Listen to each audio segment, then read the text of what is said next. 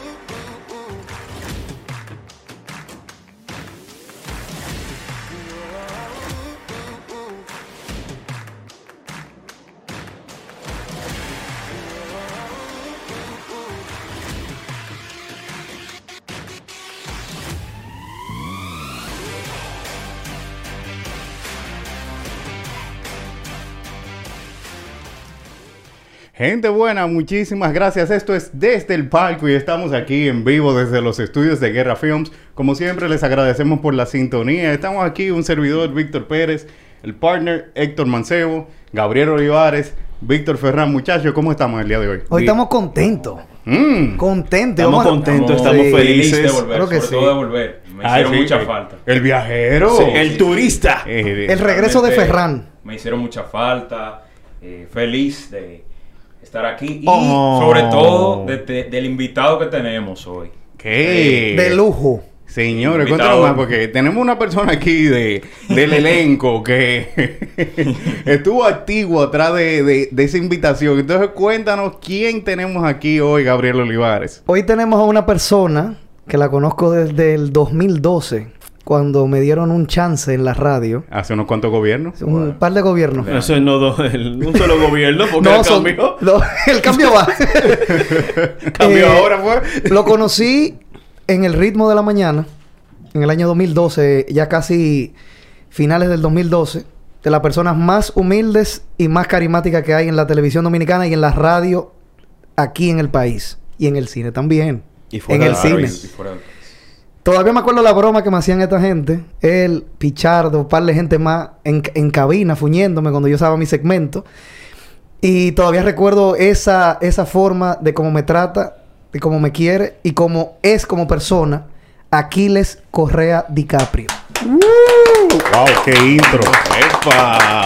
Bien, bien. Si hay personas puras en este tipo de, de ambiente, medios, Correa es uno de ellos. Porque te digo, tenemos años sin ver, no vamos a decirlo así, porque las veces que nos veíamos era en el patio de, de a bebé donde Correa. En el parqueo, los sábados. los sábados, que eso era increíble, apoteósico ahí. Y mira el trato que tiene, el aprecio que tiene por cada quien y cómo trata a todo el mundo siempre que está cerca de él. Gracias, gracias por ese intro, gracias por la invitación, muchachos. Eh, teníamos días bregando Sí. porque tenía obra de teatro en Puerto Rico, tenía show en Puerto Rico, estaba viajando todos los jueves Que no es fácil. y algunos martes y, y me compliqué, pero ya aquí estamos, me cogí dos semanas libres y aquí estamos. Y ahora que mencionas eso de, de tu agenda tan apretada, en ese lapso de tiempo, ¿cómo tú consigues sacar tiempo? Ya que el deporte es una de tus pasiones. Entonces, ¿cómo encuentras tiempo para seguir los partidos y ese tipo de cosas? Mira, eh, cuando estoy en Puerto Rico, allá hay mucho más deportes que aquí. Allá el torneo de béisbol AA es muy seguido. Va La, mucha la gente. Liga Doble es muy seguida. Muy seguida, sí, Sí, los pueblos se la viven. Oh. Y se la viven y pelean. y- sí. Entonces la liga de voleibol masculino allá es muy fuerte también. La de femenino no voy tanto. Y mira que tengo más amistades en el femenino que en el masculino. Pero allá, como yo tengo casi todas las noches libres, Después de los shows y demás, ok. sí, siempre voy al estadio cuando lo juega el equipo de está Víctor Liz, que es el equipo del Arecibo, que está en la final Que está en la final, Sí, la justamente. final, Está en la sí, final sí. estaba Kevin Maura, que jugó con el Varias, que juega como nativo en Ujú. Puerto Rico también, estaba allá. Es decir, yo sigo allá los deportes, eh, lo que no, por televisión, me mantengo al tanto de los de aquí. Estoy en un programa de deportes al mediodía, que tengo que estar al tanto de todo. A veces cuando mandan el guion a las 10 de la mañana del programa, que ve- veo que hay un tema largo, de algo que yo no vi, tengo que entrar a YouTube a buscar ese juego O el resumen. al resumen, a ponerme al día para comentar y todo.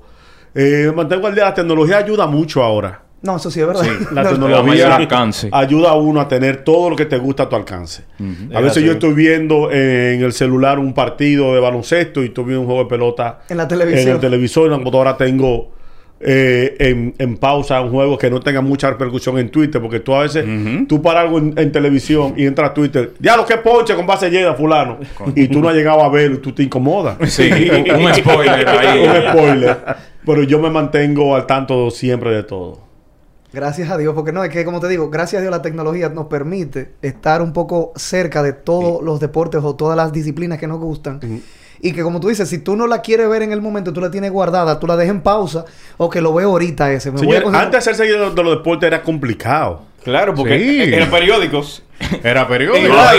y al otro día. Y al otro día. Escuchaba, yo escuchaba un programa, el gobierno, eh, no, el compinche de la mañana, años 90, y Máximo Díaz, que está ahora con Jansen Pujols en, en la radio. El ingeniero. El ingeniero, él era oyente del programa y era el que llamaba para dar los resultados de la costa. Ya, Porque ni sí. siquiera, en- como no salía en el periódico. Él llamaba. y- él era el que llamaba. llamaba. Ahora está Máximo Díaz por la línea a dar los resultados como oyente, no como empleado del programa.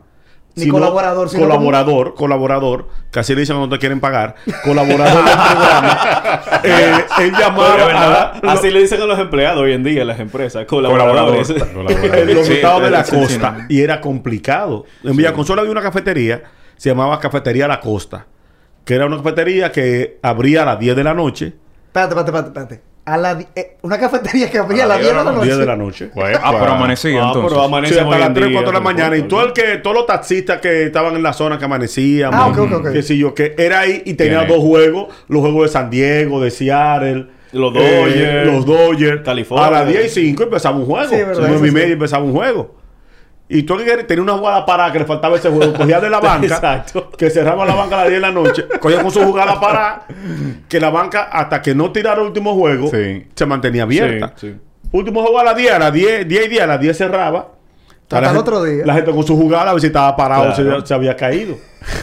Pero ahora no, Sí. ahora tú lo tienes todo en Pero la ahí, mano. tú- ahí también tú, lo- los, los taxistas o las personas que se paraban en ese tipo de cafetería, ellos también podían comer y beber ahí mismo. O sea, no había Sí, problema con nada de cafetería. eso. Sí, sí, sí. Su sandwichito, su jugo. No, es que con, ese, con esta mentalidad ahora de, de pandemia uno dice como que ta- estaban abiertos. Sí, sí, porque Sí. sobre- el año en el 2019 Exacto. tú lo ves como más cosas, pero óyeme, está fuerte. Nos cambió la vida de esta Sí, manera. sí, Sí, sí, sí, sí. sin duda. Mire, hablando de los deportes, siempre hay un momento en la, en la vida, eh, nosotros todos los que estamos aquí eh, somos fanáticos de los deportes, hay un momento en el que uno hace clic y uno dice, ok, me enganché como con un deporte o me hice fanático de los deportes. ¿Cuál fue ese momento para ti? ¿Qué tan temprano en tu vida pasó? ¿En qué momento tú dices, ok, me gustan los deportes o me gusta tal deporte? ¿Cuál, cuál fue como esa primera pasión? El prim- tu primer amor deportivo. Eh, creo que fue el baloncesto. El baloncesto, yo tenía un vecino que era tremendo tirador eh, de baloncesto. Él no llegó al superior porque él se concentró mucho y dice para Nueva York, Nueva York, Nueva York, Nueva- nada más pensaba en eso. Como Cherry. Nueva York, Nueva York, York. Nueva York. Incluso Tepo Tapia, él, era- él es compadre de Máximo Tepo Tapia, de los mejores tiradores que ha tenido la selección dominicana. Y él era mucho mejor que Tepo. O sea, mejor atleta. Mejor atleta. Entonces me empezó Wow. a llegar al baloncesto del 78, 79. Ya yo iba al Palacio de los Deportes. Él era sancarleño. En ese tiempo Vinicio Muñoz. Que es no, de los, Vinicio los Muñoz. Rafael Dorados. Lo- no. Los años Cumpleaños en estos días. Vinicio, el 13, el, el sábado creo. Eh, Vinicio, que es de mi club, Rafael Varias, era ese equipo en ese momento. Y otros jugadores, Benigno Hernández, habían otros varianos que estaban en San Carlos. Y ahí, al tú ver a esa gente que tú veías caminando por tu calle, en tu club, Sí. ahí me nació eso. Eh, luego vino la pelota. De cuando vino Mickey Hatch, 79, 80, la época de los Dodgers con, con el Licey. Yo creo que fueron esos dos, pero más el baloncesto que el béisbol. Porque tú tenías más acercamiento con las personas que estaban... Y tenía una cancha ahí. Eh, exacto, que es más fácil. Sí, el baloncesto no. se, se No, juega en en cualquier la- lugar. En la misma Ahí- calle, viejo. Sí, en la misma calle un cancha, pote de un luz. acceso más, Sí. Tenían ahí mismo. más, más sencillo. Y mencionaste algo que llamó la atención, que fue que en los estadios de Puerto Rico le dan mucho seguimiento al deporte. Sí. Y, y ¿por qué crees que aquí ha faltado ese, ese apoyo? ¿Por qué en ocasiones no vemos ese apoyo en, en el baloncesto local, por ejemplo? Y sabemos que en la pelota sí, obviamente, pero hay deportes como el voleibol que no reciben ese, ese, esa asistencia en los estadios. Mira, yo no sabría decirte una razón, pero allá el de- bueno, una de ellas podría ser el, el deporte colegial.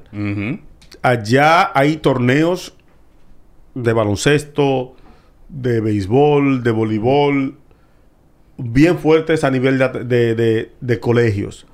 La gente habla mucho tipo, ah, no, tipo Estados Unidos. Fulano juega en el 11-12, tiene 10, pero juega en el 11-12 porque es bueno en tal cosa. Allá se sigue mucho el deporte.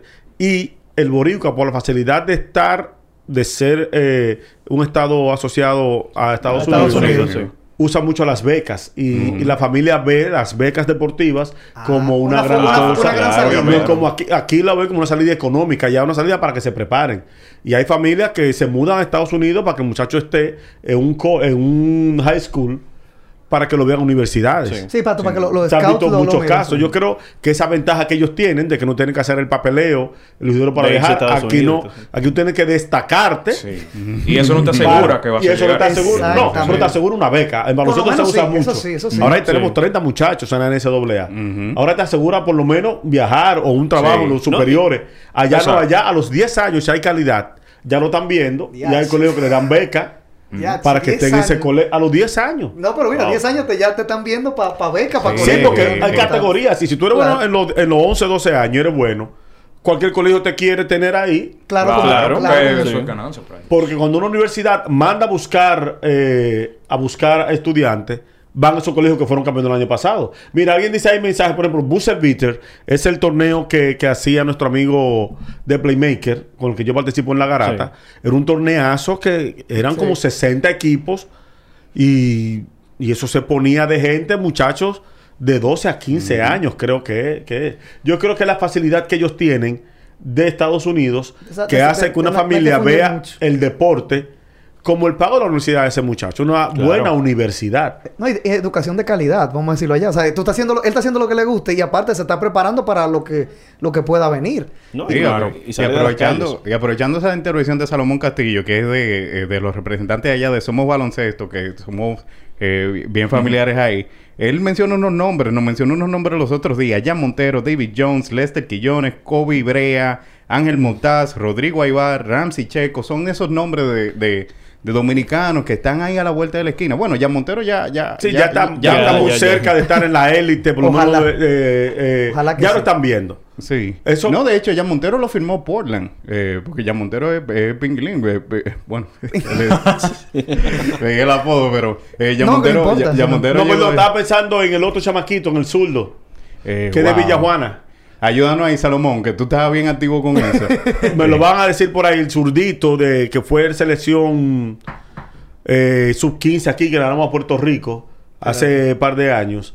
Eh, esta, esta federación de, de este momento, del amigo Rafael Uribe, yo le tengo sus críticas, que ha tenido sus puntos oscuros, pero tiene más puntos luminosos. Y uno de ellos, Dio el nombre. no, no es David Jones, es Jones, pero no es David Jones. Es Jean Montero. bueno, no, pero ya Montero. No, eh, Luis Montero. Luis Montero. No, ese Pingilín, pero yo digo es Jean Montero, el chamaquito. Exacto, Luis Montero fue en Portland. Es Jan Montero. Es Jean Montero. Es Jean Montero que se llama el chamaquito de Villajuana, que fue selección dominicana. Mira a ver si es Jean Montero. Si es Jean Montero. Bueno, vamos a ver por ahí. Vamos a investigar eso. Entonces el punto es que nosotros tenemos una buena cantidad de dominicanos Claro que, que están a la vuelta de la esquina y cada vez más es un poquito Ya más Montero. es más común uno ver y, eh, eh, dominicanos ahí estar cerca de, de- de la NBA que antes se veía como lejos. Sí, Sí, mira, la Pero- dice cuál es, dice cuál es. El, de, pero- el de la Terencita. Porque siempre ha sido más fácil en el béisbol, por ejemplo. Siempre ha sido muchísimo más fácil. Ya en el béisbol nosotros tenemos la infraestructura, pero en el basquetbol eh, eh, la brecha se ha ido estrechando. Empezó Luis Felipe López y otros. y- No, pero yo no veo a Luis Felipe, Luis Felipe como una hechura nuestra. Porque Luis Felipe es una hechura, una hechura del high school de Nueva York. de Nueva York. aunque sea dominicano. Sí. Yo veo más al Holford, es increíble, como más hechura nuestra, porque él, eh, aprendió a jugar baloncesto aquí. Aquí. Sí. Sí, sí. Eh, recordemos en el episodio de Bianchi. Francisco García aprendió a jugar baloncesto aquí, Montero también, Luis Flores de la Escuela de Nueva York también, me parece. Porque de la más escuela de de, allá. Teruel, de la escuela de Teruel, todo. Sí, pero sí, la- esta federación ha hecho un gran trabajo en conseguirle becas. Que eso, A ese muchos- debería ser el trabajo, Sí. el enfoque. Y, y en A todos los deportes, muchachos. no solamente ahí en baloncesto. Sí, también, pero uno ve más en los deportes de equipo porque eh, lamentablemente aquí el dominicano todavía mide el éxito deportivo de acuerdo al éxito económico. Sí. Sí, eso es verdad, debe ser. Lamentablemente. Tu Lamentablemente. éxito deportivo es direct- directamente proporcional Que debe a, ser tu, esta- así. a tu cuenta bancaria. Que debe ser así. Sí. Yo entiendo Sí. que a mí me da, me, me, me parte el alma cuando veo un atleta que fue glorioso en su Gloria- momento. gloria nacional, exacto. diciendo, señores, me cancelaron de, de, de, de mi, de, mi, de mi direct. Y ese, esa era mi, mi única ayuda. En serio, loco. Ahí viene el tema de la educación. No hay una educación financiera para Es- esos es lo que-. No, ni educación tan profesional Ni tampoco. profesional, exacto. Que cuando dice, no, fulano que él es monitor. es decir, él le enseña lo que él aprendió, pero no es lo Sí. mismo que diga, no, fulano Sí. es licenciado en educación física. Exacto, exacto, fulano exacto. es licenciado en negocios del deporte. En- eh, o entrenador o un puesto O formal, un fisiatra, título, un título. algo- Un o título algo que tú dices sí. aquí. Algo relacionado a lo que. Aquí no lo valoraron. desarrolló. Aparece un país que te va a valorar. Claro que sí. Claro, que sí. Y hablando de eso, por ejemplo, David Ortiz mencionaba recientemente ese tema de la educación, que poniendo de ejemplo a su hijo, que debe de estudiar, que no solamente enfocarse en el deporte, sino estudiar. ¿Qué opinión tienes tú sobre esto? Porque hemos visto muchos casos de deportistas que llegan a la élite sin pisar una universidad. ¿Crees que eso influye en su rendimiento diario? En el rendimiento no tanto, pero sí le afecta su comportamiento, que ahí puede afectar, valga la redundancia, su desempeño en el terreno y en la vida de siempre. Yo pongo el ejemplo siempre de Albert Pujols, que Albert Pujols cuando lo iban a firmar, no recuerdo qué equipo fue, que no pudo quedarse con él porque él le pidió, creo que fueron 60 mil dólares en una beca de estudios si no llegaba a grandes ligas. O sea, le pidió como un... Un, Un seguro de vida. Un seguro de vida. Sí. Y no recuerdo el equipo que fue que le dijo, no, si te vamos a dar 25 más 60, estamos dando 85 y tú vales 25. y San Luis sí le dio la beca, creo que de 45 mil dólares en caso de no llegar. Que la tiene ahí. En, ca- Sí. no, en cualquier caso, en cualquier caso. Él la tiene ahí. Él la puede ejercer en cualquier momento. Sí, que fue la Oh, misma sí. firma que hizo eh, el loco de Cleveland, J.R. Smith, que ahora está jugando gol colegial. sí. Sí. Está jugando gol colegial porque tenía una Ay, beca de Una beca de jugando estudio, una Una beca beca, de de estudio. Sí. y está jugando gol colegial.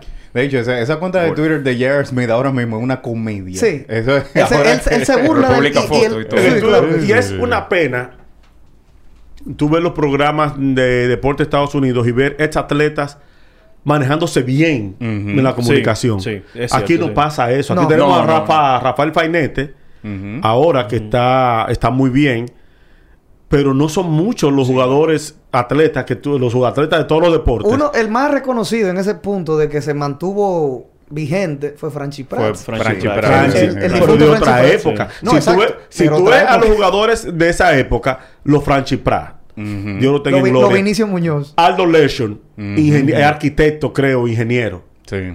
Que es de esa época. Pedro Leandro Rodríguez tiene su compañía de representación de jugadores. Es decir, era otra época. Eran muchachos que salían de, de los colegios. Había torneos Pero- colegiales. sí, Ustedes ninguno vieron. sí, el torneo claro. Brooks, que era un torneo de unos tenis, una marca de tenis de los años 80. Sí, en esos torneos, los días que había final, semifinal de- del torneo, los colegios, Cerraba. ningún colegio que, que estuviera participando en el colegio Daba podía clase. dar clase. Ujú. Porque los que perdieron quería ver quién iba a las Sí. finales y los que iban a finales iban para allá todos. Y no me podía dar Ahí clase. Era un estaba. toque de queda. De ahí surgió No menciones eso, Carlos muchacho. Martínez. Carlos Martínez, que jugó veinte y pico de años, de que era el Club Los Prados y. y- El Club Los Pra- ey, Los Prados. Ahí fue que yo Carlos Martínez. con Silfa. Y no había, no, no surgieron muchos superiores, pero porque eran muchachos que estaban muy en la escuela. Fueron muchachos que salieron de ahí para universidades. Ahí estuvo eh, el de Grúas Modesto, Roberto Modesto, que fue selección del país, Pedro Pablo Pérez. Muchos jugadores que eran de escuela, o sea, sabían baloncesto, hacían los torneos, pero después el baloncesto se pasó a ser popular en los barrios y la gente vio el baloncesto como un método de vida. Son muchachos, Ujú. juegan hasta 10 torneos en un año, Sí. que no es lo saludable. No, sí, porque eso ya. Y torneos de. Talvia. Cada vez que veo a un superior, amigo mío, jugando en torneo en Talvia, Eso da pena. esas rodillas, Bueno, esos tobillos. esos tobillos, Es- sí. Eso se te, te Los come años pasan factura. Pero no puede sentarse porque cuando viene un torneo que se va a ganar 150 mil pesos por el torneo completo, son 150 dólares para vivir el año entero. No, eso, eso te cubre un mes, dos meses, vamos, dependiendo de los gastos que tú tengas. Eh, Dependiendo, y tú eres un atleta de alto rendimiento también, y tú mides más de 6 pies, tú, tú, tú tienes que comer y tú tienes suplementos. No, el- es la- no es el mismo lo, eh, lo que uno come. otro que lo- tipo de lo que vida. come- lo que terapia física, y hay muchísimas cosas que van por ahí. ¿Y por qué Hay, crees? hay una pastilla sildenafil por ahí, donde está cayendo. Para que te los... para que lo sostenga. ¿Cómo que duraste un chin para llegarle? Es que no está una edad que no sabe esos códigos. Yo con Sí. 50. Correcto. Ahora, vamos a hablar un poco de- del béisbol. Tú, yo te recuerdo mucho cuando fuiste parte del staff de animación de los Leones del Escogido, como escogidista al fin. Y recuerdo un juego, que fue un juego de, de- decisivo, de Gigantes y Leones. Fue la temporada 2011-2012. 11-12. Que estaba con Enrique Cuelli ahí. Cuéntame tu experiencia en Trabajando. el Quisqueya trabajando con el equipo de los Leones. Tú eres liceísta abiertamente, pero ya de, de trabajo. O sea. Emocionado, una experiencia riquísima. Aprendí a respetar. Yo siempre he respetado a los peloteros, porque tengo amigos peloteros de, de hace muchos años. Y yo soy defensor a capa y espada de los peloteros dominicanos. Aprendí a respetar a los gerentes, ver cosas que ellos pasaban para resolver situaciones, ver por todo lo que pasan. Que tú no lo veías desde fuera. Tú lo... Que desde fuera Que lo no lo veía ve como nadie. fanático. Exacto. No lo ve Nadie. y yo aprendí a respetar eso. Fue una experiencia muy gratificante. Gracias a Dios ganamos. Sí, con el hit on the Dirks en la final contra Andy las Dirk Águilas. contra las Águilas, ¿Y qué juego gracias a 9. Dios Juego que- 9. Después del jonrón del catcher, el De- mexicano. No, Jesse Gutiérrez, el primera base. An- Ante Fernández Rodney. Eh, eh, era un gordito. Sí, no, era, era un, Un- mexicano. fue un jonrón por la línea. Un jonrón por la línea. Justamente ya habían dos out. Él Era Fernando Rodney ¿Qué en memoria, su tiene ese. ¿Qué memoria tiene ese Ah, está Mi hermano, yo Yo estaba, estaba- yo estaba- yo estaba viendo ese partido. Mire, yo me emocioné muchísimo. Y, eh, Andy Dick, que fue refuerzo, era de los De los toros. Toros, y fue ah. refuerzo para la final. Y había eh, cometido un error en partidos anteriores que le costaron la victoria al escogido. Él se redimió en ese momento. El Por el medio del terreno, eso se quería Sí, caer. Yo estaba animando en la cabina de- del locutor interno ese Sí, día. sí. Pero mira, fue muy gratificante, muy bonita. Yo me la gocé el año completo.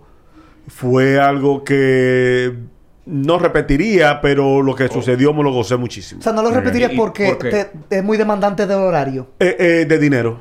Ah, ok, ok, ok. En ese No, no, la paga no es paga la- era No es mejor. la- mejor. No, y te ocupa mucho tiempo y una persona que tiene varios proyectos que Claro. pudiera hacer más cosas Exacto. que te generen más. Otros final. años. No, y esta otra era época también. era- era era otra época. No, no, y en aquella época me pagaron menos de lo que, de, de- de- Ay, ay, ay. de lo, de lo que yo entendía.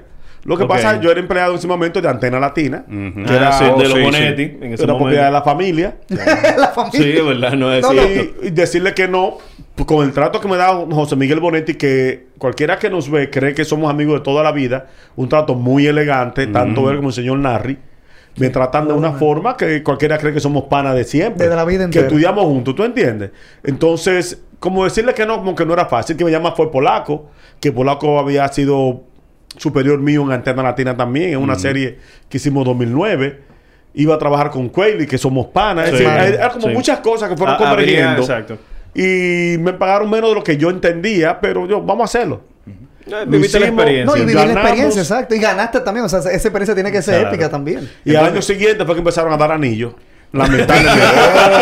Sí, porque no se tenía la costumbre en la A- a liga. los Incluso staff, el escogido fue, creo que fue el primer equipo Fue el que primer empezó- equipo. empezó a eh, repartir anillos, pero no, no, se- no existía esa costumbre. Señores, Le pero- entró perdón, cualquiera. Dilo tú. Yo voy a decir, cocho, le he cogido a Correa, por favor. Dios. Dele un anillo. Él fue parte de ese, Dios. de ese staff ese año. Coño, quizás fue la, la- le dio suerte. Dele Ay, un anillo a. Correa. Lo está Sí, pidiendo el, aquí. el escogido ganó dos años consecutivos. sí, ganó ese- lechuga ese año. Ese año. El año Sí, siguiente ganó lechuga. recordando El- Que fue que 12, barrieron 13. a las águilas. Con No, por- equipito. Por favor. Barrieron Ok. a las águilas. Ok, Sí. ok. Entonces, mira, tú como, como liceísta eh, abierto, fanático, trabajando para el escogido en aquel momento, hay uno de los muchachos del staff aquí que es, eh, que es aguilucho. Y, Dos. Dos. Oh, bueno, hay dos que son aguiluchos. hay dos que son, eh, bueno. Da- Dame saludar a los muchachos de, de, de Peña de Pillo que siempre están activos ahí. Hay dos muchachos de aquí del staff que son aguiluchos. ¿Qué tú le dirías a una persona que puede ser que algún día trabaje como, eh, pues, bueno, que esté haciendo alguna labor para un equipo rival? Eh, imagínate tú un aguilucho trabajando para el Licey. Eh, ¿qué, ¿Qué consejo tú, le- tú le dirías? Mira, ponte la venda en los ojos, dale para Va- allá, va- va- agacha vamos acá. a, a llevarlo al, al terreno de juego. ¿Qué tú le hubieras dicho a Anderson Hernández cuando fue seleccionado por las Águilas y que después dijo que no iba a jugar? Que jugara. Bueno. Que jugara es profesional, señores. Exacto, Lamentablemente tú no puedes tener una fidelidad con alguien Sí. que no va a tener fidelidad contigo. Exacto. Totalmente. No, no solo eso, pero tú eres profesional. Es tu Exacto. trabajo. Es mi trabajo. trabajo. Alguien Claro, eh, se quejó, eh, tú eres liceísta, y yo le dije, pero tú no te quejas de Pablo Zuna que vino prestado del licey también. Y que mató ese año en ese round Rompió, robin. rompió. Rompió. O sea, el No, pero y, tipo- y también como dice Correa, es, es algo profesional que estás haciendo y es eh, algo un Es una beneficio labor, mira, monetario. y yo conozco, yo no me voy a mencionar porque no, por, por ética. por ética, pero yo conozco un aguilucho, aguilucho, aguilucho, aguilucho, aguilucho, del que lloraba, que tiene años trabajando con el escogido y está ahí bien. Ay, bueno, yo, bien, yo tengo- ¿eh? yo- yo tengo uno que es yo nuevo ahora con el aguilucho, aguilucho, aguilucho de ella serie del Caribe con su cuarto, que trabaja para el Licey ahora tranquilo y está bien. Epa. Entonces eso no tiene que Yo tengo ver. a uno que traba- comenzó a trabajar este año con el escogido en el área de, de prensa y demás. Y él es aguilucho, pero de eso de lo Es que... que- Señores, que no José Luis ver. Mendoza, eso yo lo puedo Sí. mencionar porque él lo ha dicho. Él es liceísta. Y trabajó un año con el Licey. Trabajó un año con el Licey. Estuvo con el escogido, se fue un año con el Licey Y y, volvió. luego regresó con el escogido. Y, y- Normal. Y tú lo ves y tú no le dices, tú no notas que No. eres de otro equipo. Es decir, esto es una profesión. Exacto. El fanático, Claro. el fanático es que, es que no ve que uno puede hacer algo. Pero yo creo que es una profesión y ya yo ahora, como te digo, ahora Sí. Se va a ir feo esto que voy a decir. Por ahora no hay equipo que tenga dinero para pagarme lo que yo cobraría por ir diario a un estadio. No es válido. Pero si me llama y alguien tiene el dinero, yo feliz. A las estrellas para San Pedro todos los días, para San Pedro todos los días. Cuatro de la tarde, llego allá que hay que hablar. Tú- señores. Junior Ley con nosotros. Estrellita, con todo, hermano. ¿Cómo está? Sin problema. Claro. Y mencionabas que hay muchos detalles que la gente no ve de los jugadores. ¿Qué experiencia viviste que te chocó mucho? De esas que... Que que Alguna- no te- que no algún te tipo de te anécdota. Una anécdota. Que... Mira, el escogido estaba a punto de ser descalificado. Sí, Ese año. ese fue el año 2011, del- del 2012. cero de En la Payano, Romana. en la Romana, En la Romana. llena sin out. Sí. Yo, estaba, yo, estaba- yo no viajé ese día porque yo tenía algo. Y yo terminé a las 6 de la tarde y ya se había ido la guagua. Y lo vi en un sitio de bebida de Villajuana, en el, en el sitio que estaba cerca de Mameluco. Y, y yo hasta lloré de la emoción. El equipo está a punto de ser descalificado. Y hubo un partido que perdimos en el estadio Quisqueya, creo que del Licey. En su estadio. En su estadio. Tranquilo. No, si es- Polémica. si es en el estadio, solamente No, no, hay un equipo no, con eh, estadio. Exactamente. Solamente Una hay un pullita equipo. para los liceístas ahí, la tenía guardada. Solamente. Wow, No, como son felices con una mentira. No son de los niños que ven, hacen, ven a Pepito y dicen, ay, mira, Sí. Pepito es un niño. El único equipo que tiene estadio aquí es el de la No Romana. lo repita porque ellos creen que, cuando uno lo aclara, creen que uno coge Sí. la cuerda. Pero es que uno le da vergüenza ver a un adulto diciendo cosas de niño. Exacto. Cállate, maldito. En verdad, vergüenza. Así mismo, ¿eh? Y ese cigarrillo, esa menta para los Reyes Magos que vienen. en serio, loco. Tú no estás muy grande para creer en eso. Mira, hubo un juego que perdimos y estamos en el camerino y entró Moisés Alou y encontró a dos peloteros en Chelcha. Oh. Y Moisés dijo, salga todo el que no sea pelotero. Fuf. Arranqué mi puertecita. Salió, Colin no estaba. Salió Mario Guerrero, que era el de Mario Emilio Guerrero. Mario Emilio Guerrero, Espérate. Bueno. Hasta el masajista del equipo. Salía todos. Sí, porque no es Todo pelotero. el que no sea A correr, pelotero. Todo el que no sea pelotero tiene que darle bien. Parece que le había hablado con Tatis, con Fernando Tatis padre. Padre. Sí. Y Tatis se le paró al lado. Ese fue el día que le dieron un pelotazo a Mauro Gómez, un desbol en el brazo.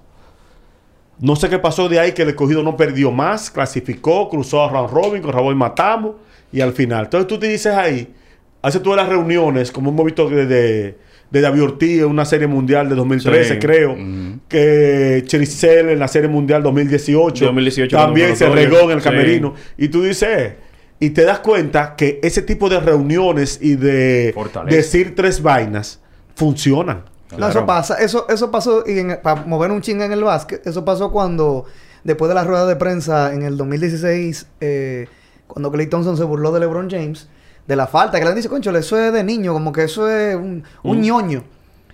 LeBron, después de, de eso, eso no se había revelado, en una entrevista que hizo después de que cu- cuando ganó con los Lakers, él habló de lo que significó ese tipo de comentarios a lo interno del equipo y que él tuvo una conversación con todos, con Kevin Love, con Kyrie Irving, cuando estaba en su mente clara Kyrie Irving, y un grupo de jugadores de ahí, y de ahí fue que no perdieron, de ahí fue que vinieron del 3-1 y Del le 1-3. ganaron, del Le 1-3, dio perdón, un- exactamente.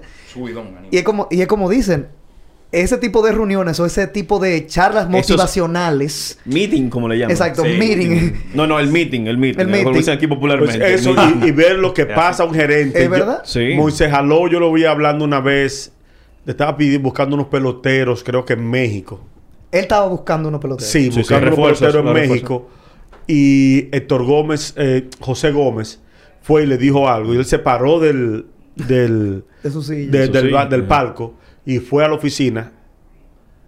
Y eso fue como el segundo inning. Y bajó como en el séptimo inning, todavía hablando por teléfono. Tenía como tres horas y pico hablando por teléfono con alguien, resolviendo para traer dos peloteros que quizás tú y yo, no fueron decisivos, pero era lo que se Es- necesitaba. Exacto. Haciendo la diligencia. Sí. Y uno habla y dice, ¿por qué no trae? ¿Por qué no trae? Pero que a veces no hay de dónde buscar. Y yo ver cómo se pasa eso. El Wilkin estrés, Castillo. Wilkin Castillo, señores, yo recuerdo que hubo un extra inning y él lo que echó completo el juego. Y ver a- al otro día había juego en la tarde. Y ver a Wilkin rodillas con los no- pies en dos cubetas de hielo, con las rodillas vendadas. Con hielo y todo. Sí. Y él de- que le dijo a, a José, la guagua salía creo que a las 11 de la mañana. Y dijo, me pude ir a las 12 en mi carro. Oye, para coger una horita más. Claro. Sí. Pero eran las 11 de la noche y le había que echado 10, 11 entradas. Es decir, tú ves cosas ahí que tú aprendes a respetar. Yo fui yo mucho en Twitter, pero es chercha. No, es un Claro, no personaje. es el personaje de. Twitter. Es chercha y, y- y creo que Novoa fue un mal gerente. Por eso no quiere decir que lo hizo de maldad, porque haya, sea, que haya Mm. sido malo, hay que Que decirlo. no fue intencional, que no Exacto, fue exacto. intencional. No, él es malo porque eres malo como gerente. No es por maldad. La realidad. Exacto, no es por eh, decirle, Sí, insultarlo. El que, el que tú seas buen pelotero, puedas tener buenas puedes- relaciones, no quiere decir que tú te vas a desempeñar bien en la gerencia cuando hay muchas situaciones que te pueden afectar y... No, es como dice Correa, es como dice Correa. Él vio a Moisés lo hice en un segundo inning y que bajó en el, en el, En el séptimo. séptimo. Tenía tres horas, dos horas y media hablando por teléfono para traer a dos peloteros a ver si se podía. O sea, el trabajo... No, eso, Sí. eso no es fácil. Eso no es fácil. Tú no... Es como dice, tú ahí viste, tú te pusiste en sus zapatos del lado backstage, vamos a decirlo así. de- La empatía. Eso no es tan fácil como dice. No, no es un fly. No es, no es un fly. No es un fly. Y sobre los managers, te quería preguntar en los equipos, ¿crees que el hecho de, por ejemplo, tener un manager que ha sido jugador anteriormente influye mucho en, en- en su desempeño? Y cuando tienen a un manager que no tiene experiencia como jugador, sino que viene directamente. Mira, no, ya eso ha cambiado mucho. Ya un manager que haya sido jugador te puede ayudar porque puede ver las cosas diferentes. Pero un manager que no haya sido jugador, cuando llega a manager, porque tiene una experiencia bastante dilatada, ya sea en el equipo, eh, en, en el ambiente. En operación. Es decir, cuando tú llegas a, como dice Maniacta, hay 30 managers de grandes ligas. Un trabajo que tenga 30 personas, tú tienes que ser bueno. Claro, Sí, claro. claro. Que en el mundo hayan 30 nada más. Tú tienes que ser bueno. De una forma u otra. Por eso yo siempre he dicho, no hay manager malo, hay unos mejores que otros. Por manager malos no hay. Y es difícil. Y yo, a mí me gustan más los managers que fueron malos peloteros. ¿Cómo as- ah, ok, ya, ya entendí, ya O entendí. sea, malos Ok, peloteros no, a nivel de desempeño. Sí, Porque ya. a nivel de grandes ligas. Porque Sí. estaban en la banca todo el tiempo. Vieron mucho. Vieron Vieron mucho a mucho. los a los managers de su ya, momento. ya, ya, ya. vieron Sí, mucho. ya, ya, ya. Sí, verdad. Es Tiene decir, lógica. Fíjate que de los últimos 15 años, los managers que fueron jugadores de grandes ligas no fueron estelares de grandes ligas. Gay Kapler, Sí, que ganó 107 victorias con San Francisco. pero fue, un ma- fue un Mike pelotero de Boston. Regular, un pelo... fue un catcher de Un catcher de buena defensa, Sí. cero bateo. Es verdad, es así. Sí. Vino con el Licey, Mike Matheny. Yo recuerdo que José Guillón una vez le dio un- se pidió una fajadita buena. se pasa- Sí, yo creo, sí. Eh, sí, sí. Licey escogido. Es decir, los peloteros que no fueron estelares, yo creo que, que tienen más futuro porque en esta época, el pelotero que fue estelar, cuando termina su carrera, tiene muchas cosas de firma, de autógrafo. Sí, no todo el mundo tiene el tiempo de ir a triple A, a, a clase A, manillar 3, 4, 5 Tiempo- años. tiempo- exacto. Para después... para luego Para llegar a grandes a ligas. Es difícil que pase, no creo que suceda mucho. Tú lo veías antes, lo... Por, por ejemplo, Greg Council, que es el manager de los cerveceros, no, casi todo el mundo lo recuerda por el Con- hit que dio en la Serie Mundial con... Bueno, la, eh, la actuación que tuvo con los Ma- Marlins de, Miami. Marlins de Miami en ese momento, del 97. O sea, pero después Sí, de ahí... pero era, más era un peloterito. Sí. Era un peloterito. Es decir, peloteros estelares del último de este siglo difícilmente lleguen a esa manera de grandes ligas porque tienen muchas cosas fuera de. Exacto. Sí, yo creo, yo creo que en el único deporte donde se ve que un jugador estelar llega a ser dirigente En el básquet. en el fútbol. Sí. Bueno, también, Sí, sí, verdad, hay sí, es verdad. muchísimos Sí, ejemplos. Sí, sí, Porque en el fútbol el jugador estelar tiende a ser el capitán. Y el capitán en el fútbol tiende a, a dibujar Mira, jugadas. mira, ahí tenemos un caso reciente No. con, con Xavi en el Con Xavi en el Barcelona. Barcelona. Con Xavi. Zidane, Zidane, Madrid. cuando Zidane con-. Zidane, Guardiola, tú puedes mencionar muchos jugadores de fútbol que, eh, que fueron No, en baloncesto también se da. En- en Magic baloncesto, fue un manager malo, pero Larry Bird fue un buen manager. En Indiana, Larry claro que sí. Larry Bird fue un buen manager, pero son pocos. O sea, es reducido. Normalmente el buen manager, ejemplo, en la NBA es... Jason eh, Kidd no la ha pegado. eh, Sí. Jason Kidd toda- no, todavía no, no, no. la ha pegado. Él tuvo una buena idea con Giannis.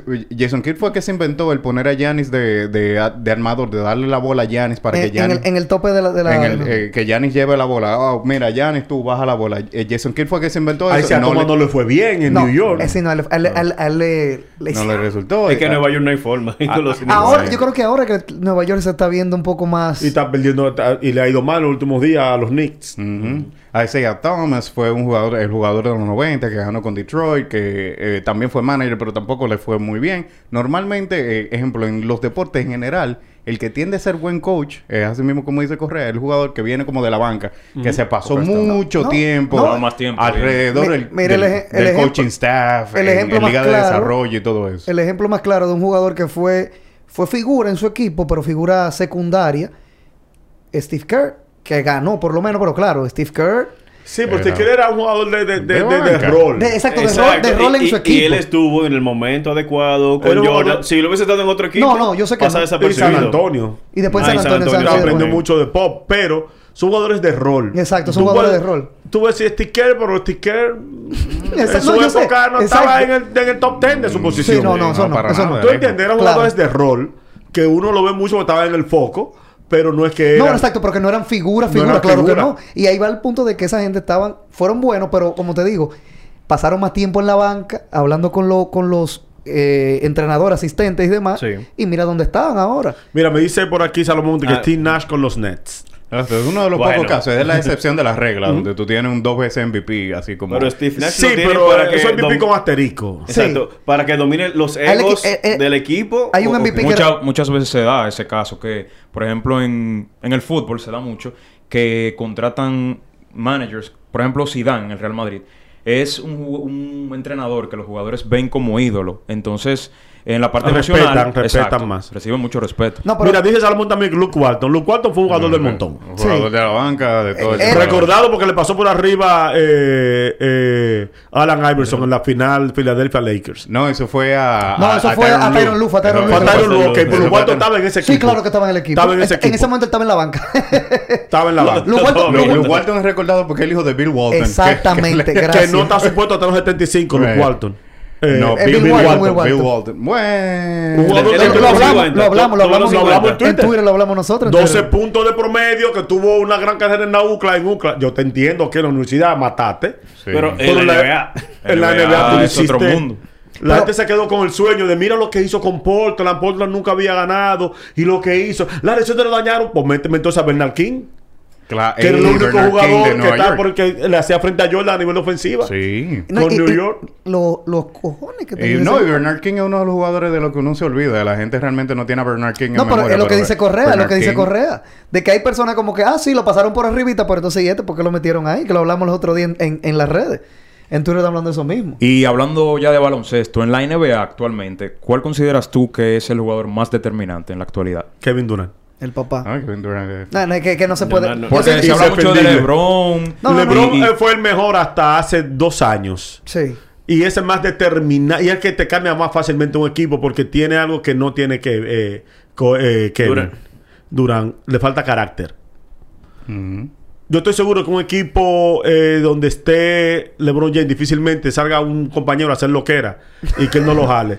que le pasó a Kevin Durant con Russell Westbrook en Oklahoma. En el- Tú sabes lo que era que, que hizo Russell Westbrook era porque no tenía tipo que le decía, papi, ven acá. Mira, eh, ven acá. No, no, no hablemos mal de. Russell Westbrook porque No, ese no, que no el- hable. el, jugador. No, No, me encanta. el jugador favorito. y- y yo, y yo lo he tuiteado. Yo no sé por qué lo odio a Russell Westbrook. Yo, ojalá yo en mi equipo tener dos Russell Westbrook Sí. ¿Tú sabes lo que que? José como ese tipo. Sí, eso sí es verdad. ¿Sabes lo que Que pasa? se dedique. Mira, No, José, mira, nadie en la NBA no hay un jugador Estoy de acuerdo. que José más que Sí, Russell verdad. Westbrook. Eso sí es verdad. Y le digo, es por su numerito. Es que nadie juega por los numeritos del otro. Vamos a estar claros. Eso sí cuando es Steve Kerr corre la, la tira de tres, ¿es para el numerito de quién que la está tirando? ¿Es para tres puntos para quién? sí, eh, ¿O para él él. tira para allá? eh, Exacto. Él no tira para Es la estupidez más HDP que yo eh, leo cuando dicen Flor juega para sus números. Oh, cuando tú vas a firmar un contrato, ¿con qué que tú vas? Y que mira, Mira, mira, yo jugaba, Con yo no metí puntos ni hice nada, pero yo me mantuve ahí iba todos los días porque tenía que ir. Es con tu número que tú vas a negociar contrato. Y yo cuando le te daba van a apoyo al medir- equipo. Cuando te van a medir tu carrera, es por tus números. Claro, Exacto. claro. Eh, Pero Kevin Durant le falta carácter. Es que él, Esa él- es muy, él es muy dejadito en esa cosa. Como No, que él, él muy- no es dejadito, lo que o sea, pasa es que dejadito no, él no- sino como que que muy... no- Él no es el, Pasivo, él no es el alfa, él no es el alfa. Él, él simplemente que Kevin ¿Qué? Durant no es. Es verdad. Como el alfa. No, el, alfa, el alfa y omega, yo lo sé. Ah, ok, no, el, el ma- el macho alfa. Ah, macho alfa. que Ok. Ah, yo Es pensé, yo, yo- pensé en el de yo- embuseo. Yo también pensé en la No, no, música. no, no. Como el alfa. Pues, Dios mío, señor. Pero yo voy de acuerdo con lo que dice, con lo que dice Le Correa. falta carácter. No, y es verdad, eso es un ejemplo que por eso fue lo que llevó a la no destrucción, pero a la separación del equipo, de lo, lo que era Oklahoma. Que ah, tú veías que, como dice Correa, que Westbrook eh, a veces, a veces tenía la bola cuando no tenía que tenerla, pero era quizá porque Durán no estaba y le decía como que conchole. Que no tenía el temple, no tenía Exacto. el carácter Y una la de las faltas de carácter más grandes que yo le vi a Kevin Durant fue cuando En se lo 2016. comió Draymond Green. en el 17, ¿no fue? 16. No, no, el- 16. el- no, la el- el- discusión en el banco. No, la de Draymond Green Ah, con en- Draymond Green, en con. Draymond Green. Ah, yo creo que fue. En 2016 no estaba. No, 16 no, fue no, cuando- 17, 18 fue en, esa, en esos que años. le fue. dijo, tú eres una perra, una cosa así. Mira, ahí me dice un compañero eso. Una y, yo, raza- una raza. y yo voy y le digo, le, le- le hago un. un. Lo que hizo este, el de Toronto, que Ah, ganó- sí. de San Antonio, Eh, que está con los Clippers ahora. Sí, sí. eh, ¿Se me olvidó el nombre de ese señor? ¿Cuál, Él cuál? fue Que MVP. jugador del El jugador, Él fue. MVP. Casi de Kawhi Leonard. Kawhi. Le digo al equipo, eh, estoy lesionado, no puedo jugar. Y le digo al secreto al gerente, mientras él está ahí jugando, yo no juego. Y hablamos mañana. Cuídate. Le falta carácter. Le falta carácter. Y- Pero y- y- es y- y- indefendible. Yo no Exacto. he visto en la NBA. no hay nadie así. Si yo estoy viendo NBA del año 80, 81. Yo no he visto A nadie. un no jugador con más armas ofensivas. Que Kevin Durant. No, es que que Kevin increíble. Durant. Eso es increíble. que ese- Ese señor te pica, te pasa la Todo, bola, todo. te Todo lo fundamental Bueno, el tiro libre. todo. Mira, Durante puede venir bajando la, eh, bajando la bola a mitad de la cancha y te dice, mira, te voy a meter un tiro de media. Y tú no puedes hacer nada. Voy a rodar, voy a hacer un giro a la derecha y te voy a meter un tiro de media en tu cabeza. Y tú no puedes hacer y nada. tú no puedes hacer nada para tu evitar Es como te- digo, es como... te Y yo creo que se puede mencionar así, vamos a decirlo así, que en la NBA, en la historia, dígame si me equivoco, se puede decir que ha- han habido tres tiros indefendibles. El gancho de Karim Abdul-Jabbar, el fadeaway de, de Dirk Nowitzki con, Ok. con Sí, el, sí, el- sí. el ganso Sí, sí. y la jumpa de Kevin Durant. Y cualquier cosa que tire Durant para arriba. Es que. Durant, si, Es si Durant se increíble. empinó, no son muchos los defensores que pueden llegarle al tiro. No, no, y no es que no le lleguen. Es que es certero. O sea, él puede hacerlo, como dice Correa, de donde sea y él Y te va a meter el es balón. tremendo. Yo siempre decía, es el mejor del, del oeste cuando estaba Sí. eh, En. LeBron en el este. Sí. Es el mejor del oeste sin duda alguna. Y no estaba como el mejor porque le faltaba esa cosita. No, y ganó. Y cuando lo hizo. No, que ese tigre. Sí, no. no, siempre te dan un asterisco. la- Sí, sí, yo sé. Porque él no, no es que él lo montara en un equipo. Tú dices, Lebron le montaron. Sí, Lebron le montaron un equipo. Este fue de bola, un equipo que ya estaba montado, que venía a ganar 73 juegos. 73 El 9 equipo que te había que te ganó viniéndote de atrás de 1-3 el año antes. Sí. Eso como que tú te, te hagas comparar el tipo que te quitó la mujer. Exacto. Sí, De sí. verdad, de verdad. No, de verdad tiene. Sí. ¿Y cuál es- y Es cuál- así, es así. Le falta carácter, pero el Claro. pana como atleta. No, no, no, es, Sí. es- es Top, tope, es top. Y tienes un jugador ahora mismo que tú dices, ok, este es mi jugador favorito, este es el jugador que me hace prender League Pass o ver televisión. ¿Cuál es tu jugador de la NBA favorito? Ese jugador que tú dices, ok, este es el que yo quiero ver. El LeBron todavía y Jason Tatum. Jason Tatum. Eh, No, es que corre es fanático de Boston. De Boston. Boston, pelota, Boston, básquet. Y Boston Fútbol y Boston. Ni Patriota, todo, todo, todo, todo. todo lo que tenga que ver con Boston. Todo. Correa, ¿cuál es tu momento deportivo que tú siempre recuerdas? Como que es el, el principal para ti que tú has vivido. Yo creo que tengo uno. Que es- me lo sé, pero dila. Yo creo que fue ese año que ganamos con el escogido. Ah, pero no, pero, Bueno. ah, pero tú dices Era local ese. o internacional. No internacional. No, no, no, en no, general, general, en general. Internacional al 16. Ese tiro que tiró el gordito, que era esa que- el, arriba de cuatro Cleveland, que LeBron lo dejó tirar donde tú quieras, que se volteó, No, que pero- después pero- ganó. En el 16, cuando ganó Cleveland, Ah, Golden State. Ah, Golden State. Ajá. Bueno, Kyrie Irving fue que metió no, un... un- no, el último tiro lo tiró un caco pelado que se iba a Ah, retirar. Sí, sí, sí, sí, sí. Char- eh, eh, no fue Villanueva que estaba jugando No, ahí. no, no, no, no, no, Channing no. No, no, Channing no, no, no, No. Él dice el, eh, cuando, eh, cuando Curry lanza el triple y falla y rebota para el lado derecho de la cancha. Ajá. Ese mismo. Lo el- cogió un caco pelado. Sí, sí, eh, era el, el, el, el- el power forward centro de, de Golden State, que era Ajá. de la banca. Pero él estaba ahí porque ya, ya estaban como que todo el mundo en lo, en lo último. Yo me acuerdo el nombre ahora mismo, yo sé cuál es. Power forward, pero de Cleveland. No, ¿será? no, no. De, de Golden, Golden State, que State. rebotó la bola y la tiró como que para meterla, que LeBron hizo así como que se volteó y que tírala. A lo que tú quieras. Eso fue el segundo final cuando se terminó el juego 7 del 2016. Yo sé cuál es. Yo lo voy a buscar por ahí. Él jugó. David West. David West. David West. Ya. LeBron lo dejó cuando LeBron se volteó, ya, da- Ya. faltaban Ya. dos segundos, arriba de cuatro, a lo que tú quieras. Y él abrazó Ese- a Irving y a Kevin ese que se mismo. y, y si LeBron no ganaba esa serie, salía totalmente la conversación del GOAT. Del mejor de todos Sí. los tiempos, definitivamente. Sí. Esa serie mantuvo a LeBron en la Relevante, conversación. relevante, exactamente. en la conversación. Porque todo el que vio a LeBron perder de Golden State, cuando Durant fue a Golden State, todo el mundo sabía que Golden State iba a ser el campeón de la NBA si no había una, Sí. una lesión. No había forma de que no lo fuera. no, imposible. No, no había No forma. había forma de que no lo fuera. Y eso le afectó, pero todo el mundo sabe que perdió Del de mejor- quien del- tenía que perder. LeBron solamente ha quedado de ver en una sola final, que fue contra Dallas. 2011. Sí, era Sí, el final Miami. de Esa me, los- esa, me, Miami. esa me dolió a mí esa final. Miami. Porque ellos la, Dallas tenían, también. la sentían que ya era de ellos y que iban a Se ganar como durmieron, quieran. vamos a No, y se tam- no, durmieron. Güey, él estaban Pero de celebrando. haber ganado entonces, ¿crees que pudiera estar en la conversación de... No, él está, Sí, en la está, no, él conversación. Está, él está en la conversación. Él está. Él está en la conversación del GOAT. Duélale a quien le duela, que eran lo- lo- los, Claro, los los NBA-suaurios que, que todavía Lo hablan de los sacar, anillos. Ah, No, es que tú no puedes medir a nadie por anillos. Si no, No. Bill Russell fuera el papa. El papá No, de todito. porque yo le dije a un amigo, estaba hablando de eso de los anillos. Entonces le dije, ¿tú y tú a Carmalón? Sí. Entonces todo el que tiene anillo es mejor que Carmalón. Exactamente. Exacto. O mejor que John Stockton, por ejemplo. No, porque, Exacto. no, porque si fuera por eso, Robert Horry y Michael Jordan fueran ahí. ahí. Exacto. Exacto. Ca- cabeza, ¿Entiendes? pero luego. Sí, Pero, sí. Ahora, el que me dice a mí que el mejor de la historia es Jordan, yo tengo que aceptárselo porque tiene argumentos. Claro que sí. A mí me molesta cuando alguien dice que es el LeBron y la gente quiere venir a rebatirlo. Ah, ok, exacto. Que vienen a decirte, no, porque no, él hizo pasa esto, Exacto. eso. Pasa, es si el GOAT es el Jordan Y después LeBron. o es LeBron. Exacto. O es LeBron. Uno de los dos. Cualquiera que diga uno de esos dos tiene la razón. Claro. Exacto. No, es no hay como una... el Código Penal. El Código Penal es un solo libro. Y van dos abogados en juicio y hay uno que pierde Y hay otro que gana. con el mismo código. Exacto. Exacto, es verdad. Eso Buen es otra ejemplo. discusión del. GOAT. El que me diga que es Jordan, yo feliz. Y hasta te, ¿a quién con qué hay que pelear para defender que Jordan? Vámonos. Tú te unes a la pelea. A mí me molesta es los que quieren restarle al mejor atleta que ha pisado una cancha Eso de sí es baloncesto en la NBA. El androide, como le digo yo a él. Es un androide. Sobre siempre- 30 y 10 18 años en la liga. Ujú. 36 años de edad. No, este es el 19 ya. Este es el 19. De- 19 años en la liga. Y al nivel que... Al nivel que lo está jugando. Lo que ha sido. Y lo que ha sido fuera de la cancha. Sí. Que la gente no valora eso. y Ni todo. un lío ni un chisme fuera de Ni la un cancha. solo lío, porque el mismo, hasta, hasta el mismo Jordan Tuvo tiene, problemas fuera de tiene cancha. manchas.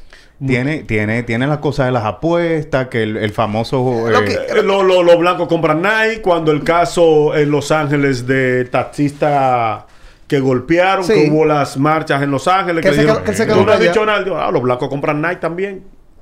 Entonces, entonces... Fue lo que forzó para que no se jugara zona en la NBA. Hasta que Jordan no se retiró. No implementaron eso. No implementaron porque él fue que dijo, no, dejen eso así, vámonos, hombre. Claro, lo defendía Mochibot, lo defendía Greg Hilo, lo defendía jugadorcito. Oye, como dicen en Twitter, lo defendían plomero. La gente me dice, ah, este se va a mira Detroit. Nada más era Detroit que jugaba. Y Exacto. voto, y No voto. había lo más nadie. único- O lo me único- dice, LeBron no jugaba en, eh, eh, en- en la época pasada. Si jugó Mochiboy, Mochiboy y jugó Spotty Web, Ujú. Eh, ¿por qué este androide? No, que es una bestia. Es que no Entonces, es... eso es lo que me molesta. Cuando quieren venir a restarle. Eso yo no, yo no resto Tenemos- mérito a nadie. Ese debate está, por ejemplo, en el tenis con Federer y Nadal, que ambos jugadores, por ejemplo, bueno, ah, son tres, Federer, Nadal y Djokovic, que tienen... Es que Djokovic no, no, no cabe ahí. Ya está, No, y- y está estoy de por acuerdo. encima. Es T1. Y de hecho, O sea, tú dices que Nadal y, y Federer son... son Están abajo. Que Nadal, tú le quitas la, la tierra a Nadal y Nadal es un jugador con par de Grand Slam. O sea, tú dices que Djokovic está por encima de Por encima. Ahora mismo. Sí, sí, por encima. E históricamente, porque tú, bueno, son cuatro, super- son cuatro Grand Slam, son diferentes superficies. Nadal, como es el GOAT en tierra, No, no hay nadie le en gana. arcilla. Sí. ¿no? Arcilla nadie le gana. en arcilla, eh, Sampras en, en, en Wimbledon, en, en, en césped, correcto. Federer en césped, pero Djokovic es bueno En debajo- en todas. Sí. Yo creo que es eso, porque es que Nadal tiene que, ¿cuánto? 12... Trece. 13. Ujú. 13 eh, de Francia. Y los, los otros jugadores del montón. Va a muchas finales, pero pierde muchas finales. También. Exacto. ¿Tú entiendes? Pero Djokovic yo creo que está por encima. O sea, tú dices que entonces sería entonces Djokovic, Federer Sampras, Nadal... Y de ahí no vamos para y André Agassi. André Agassi. No, Agassi no. Agassi era por popular, Agassi era Sí, no, pero- bueno, pero- pero- efusivo. Exacto. Pero Agassi no tiene 10 Grand Slam. Él fue número uno, uno o dos años, pero no creo que Agassi tenga en su carrera 12 Como- Grand Slam. como los Djokovic. Como los que tienen cerca de 20 y 20 y pico. Que precisamente Djokovic esta temporada se quedó a un título de lograr el slam, algo que no pasaba desde los años 50, ganar los cuatro Grand Slam en una misma temporada. Y mucha gente no le Y da... me dolió el de Serena. Serena no ganó cuando perdió de la China la primera vez. Ah, sí. Que, que hubo, hubo, De hubo Naomi Osaka. Sí, No, hubo no, problema. no. No fue de Osaka. Fue ¿Sí? de una china. No fue de la japonesa. No, ya perdió un año para... Ah, o sea, tú dices no fue reciente, fue más Fue para hace atrás. como cuatro años. Ah, Ok. ok, ok, ok. ok. De cuando los piques de ella, que no saludó, que si yo Ujú. qué. Sí, no, eh, la rabieta, porque esa La mujer es rabieta. rabiosa. oh, Pero- pero en el US sí. Open, ¿no fue? Sí, creo que fue el US Open que perdió de una china. De una china, me parece. Y sí, Djokovic está muy por encima. Ganó un torneo recientemente de, de París. No, donde él quiera, va- donde quiera, cuando él quiera gana. O sea, cuando le ganan a Djokovic, es que hay que ver quién le ganó y qué, Exacto. qué- qué hizo ese día perfecto. No, y- el US Open, con Medvedev. Sí. Que un pana me lo dijo, que llamó a grande los deportes. Lo, no me lo dijo, no, lo dijo. Dijo, Djokovic no gana este torneo porque Medvedev le jugó muy bien el torneo yo pasado. escuché el programa Y que sí. si yo y si van juntos a la final le gana. Y así pasó. Mira, no, como te digo, eh, eh, es lo que te digo, hay personas que tienen como que ese tipo de análisis y te y lo siguen el deporte así para darte ese tipo de cosas de predicciones. Esas pinceladas. Antes de que suceda. Mira como él dice, si esos se enfrentan en las finales, pierde. Porque le este gana. juega bien a él. Porque ya él lo jugó bien y no le ganó por tal o cual cosa, pero lo jugó bien y al final sucedió. Bien, Correa, una pregunta. Tú sabes que Pujols jugó hace unos días en San Francisco, recibió unos abucheos de parte de los fanáticos. Eso estuvo muy mal. Sí. ¿Qué, sí, qué ¿no? Se criticó piensas? ¿Qué piensas? eh, o sea, tú de ver, tenemos una temporada que tenemos acá, ¿no? Pujols, o sea, Hanley Ramírez, Ramírez. Hay buenos jugadores que sí han jugado eh, a nivel de grandes ligas. Por mucho Pero ¿qué tú piensas de la actitud de los fanáticos? Yo ahí voy a defender a los fanáticos. Gracias. Fue un abucheo de Oh. dos o tres desde un celular Exacto. que se oían ahí. No fue un abucheo. No fue del estado. general. Ok, ok. ¿Entiendes? Hay que ver las cosas en perspectiva. No es lo mismo yo llevar un video aquí abucheando aquí a que Cuando tú me, me 5.000 gente enseñes más. cuando hay un, un- un estadio que hay 3.000 gentes se abuchean 12 no fue que lo abuchearon 12 abuchearon a Albert Ahora sí. no fue que el público de San Francisco lo abucheó creo que eso le han dado mayor relevancia de lo que de lo que lleva son fanáticos Sí. les duele y por más que digan que él no pidió cambio ni nada les duele que Abel Pujols Claro, no se claro, puso la chaqueta de ellos y se puso la de otro equipo. Y es entendible. Ya Abel Pujols, estemos claros, ha sido el mejor pelotero latinoamericano No, que no, no, hay, hemos no, no- no visto. hay comparación ahí. que hemos Él dice visto. que el mejor es Miguel Cabrera, dice él. Miguel Cabrera es tremendo bateador, pero se gastó más rápido siendo más joven que Albert Pujols. Pujols. Y, sí. y nadie tuvo los 10 años que tuvo Pujols, los primeros No, 10 nadie, años. no, nadie, Eso es nadie. increíble. Impresionante. Pero yo creo que le están poniendo más dimensión de la cuenta a eso. Pujols es un atleta, un pelotero con que tiene que aceptar los aplausos y los abucheos. también, exacto, como Está acostumbrado a eso, ya. Es No, no, tiene decir, que estar acostumbrado. rasgarse la vestidura, abucharon a ver Pujols. abucharon a un pelotero que no jugó con su equipo, jugó con el contrario, estaba de visita ese día. Simple. No se debe Sí. dar, dar ma- mayor Yo no, relevancia que eso. yo no había visto el video. Yo pensaba que fue que... ¿Tú no has visto el video? Es Hay, un, hay de un videos, celular. sí, hay uno con un celular no, que el muchacho está aquí voceando, ¡eh, que sí o qué! Bu- pónchalo, eh, bu". Yo pensaba que fue en la transmisión. no, no, que no, se, no. se No se escuchaba. escuchaba. No. Ah, no, no. Fueron no. los Se- fanáticos. Se, hizo viral más por, por los videos Por- de los ah, celulares de los no, no, fanáticos. no, no, En la sí, transmisión no eso escuchaba no nada se de de No, importancia. sí, así no. Porque es como te digo... Yo me molestaría también. Si Juan Soto, fanático, si Juan Soto Viene para acá a jugar. viene para acá y pide un cambio pa- pa- para los gigantes, juega con los gigantes. Yo me sentí, yo no la bucharía. Pero tú como fanático Pero te como fanático, es estúpido porque para buchear tú usas más fuerza interior que para aplaudir. Yo prefiero aplaudir y ahorrar mis fuerzas. O tu energía, exacto. O mi energía. Yo, yo no bucheo. Eh, mira, eso yo está, no, eso está por una cita. No, yo, no, yo, no, yo no voy a un Instagram de nadie que no me caiga bien a, a hablar plepla. Yo prefiero ir a alguien que me cae bien para decirle lo bien que lo está haciendo.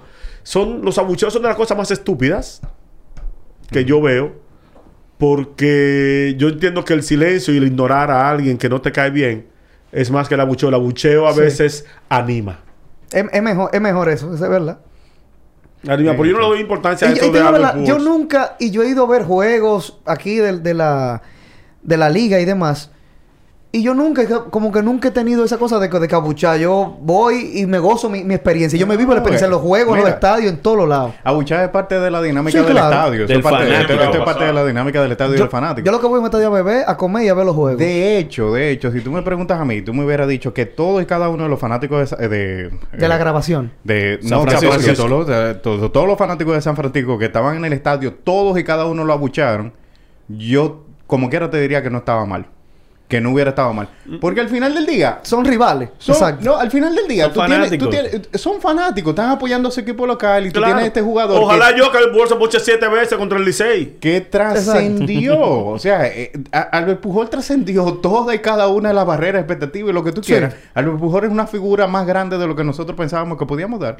Y ese jugador que estaba en, en- en tu equipo local, tú como fanático de los gigantes, por 19 años, nunca se puso el, eh, nunca se puso la chaqueta. En el momento que sí tenía la disponibilidad para hacerlo, entonces juega para otro equipo. El fanático está dolido. Claro, hay muchos fanáticos dolidos. Entonces- eso no, claro, estamos de eso. Si 4, 5, 10 mil personas estaban dolidas y estaban expresando su...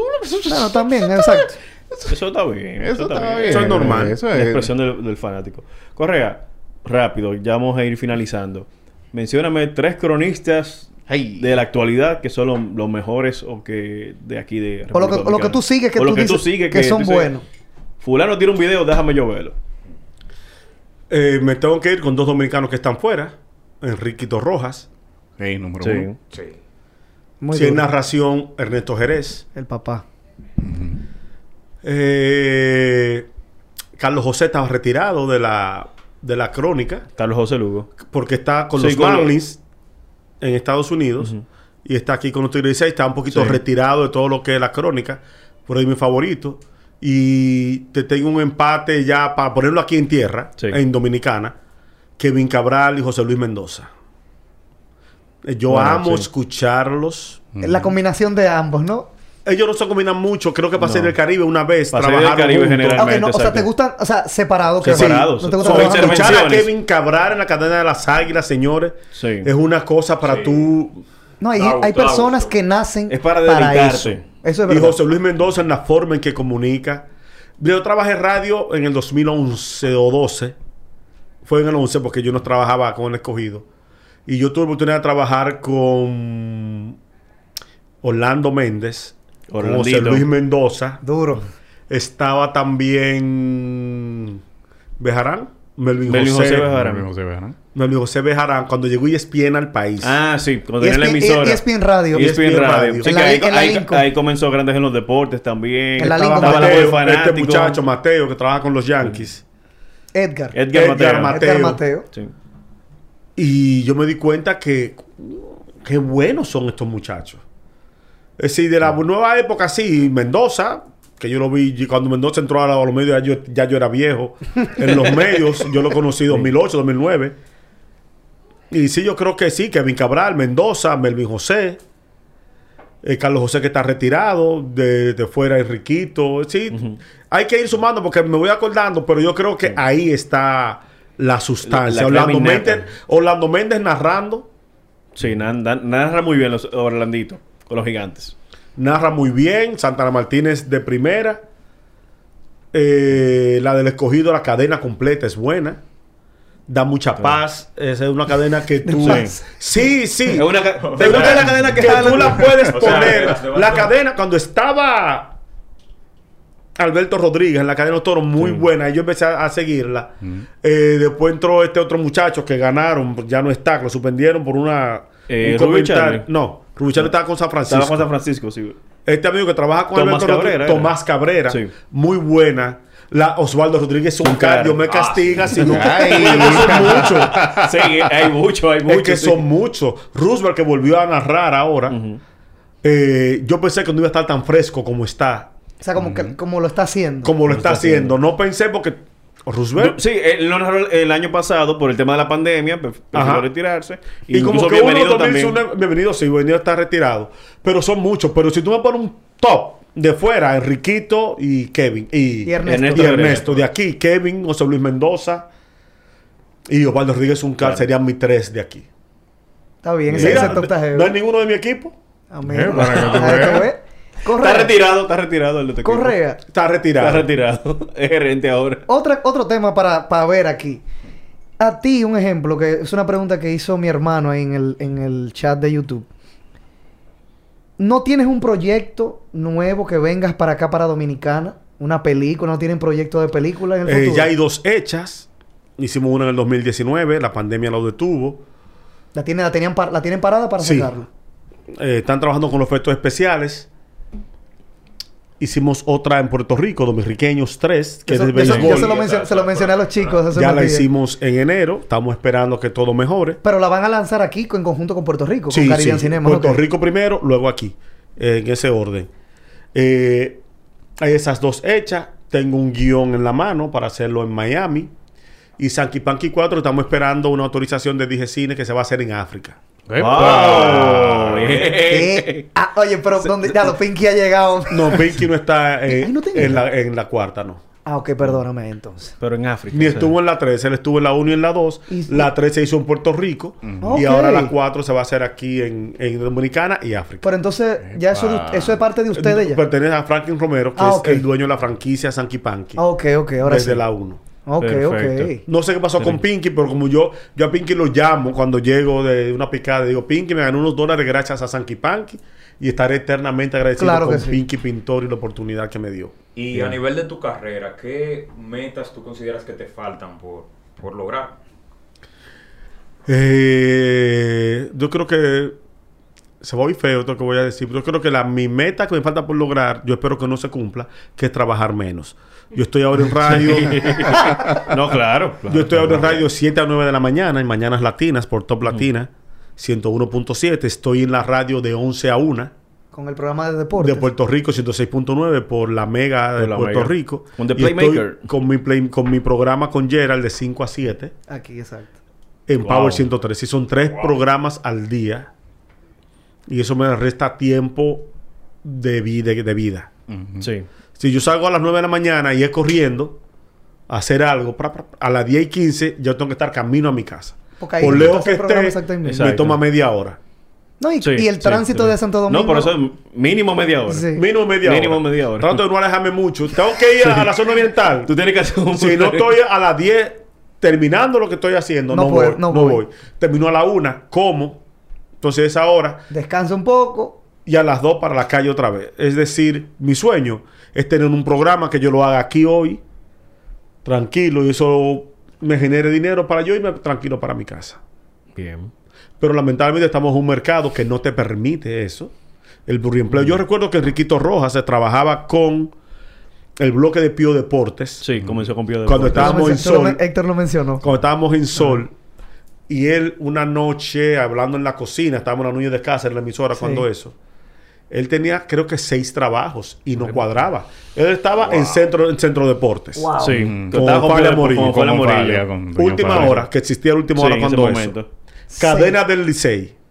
Cadena del Licey. Narró con el escogido también. Un, un Él, él año. empezó con el escogido. sí. En el 99. 99, cuando, 98 con cuando el Chávez. Cuando Chávez sí. Seis trabajos. Sí, era corresponsal de. F y de ESPN. Antes de, de- de ser fijo en E ESPN. ella Antes de ser fijo en E. ESPN. Wow.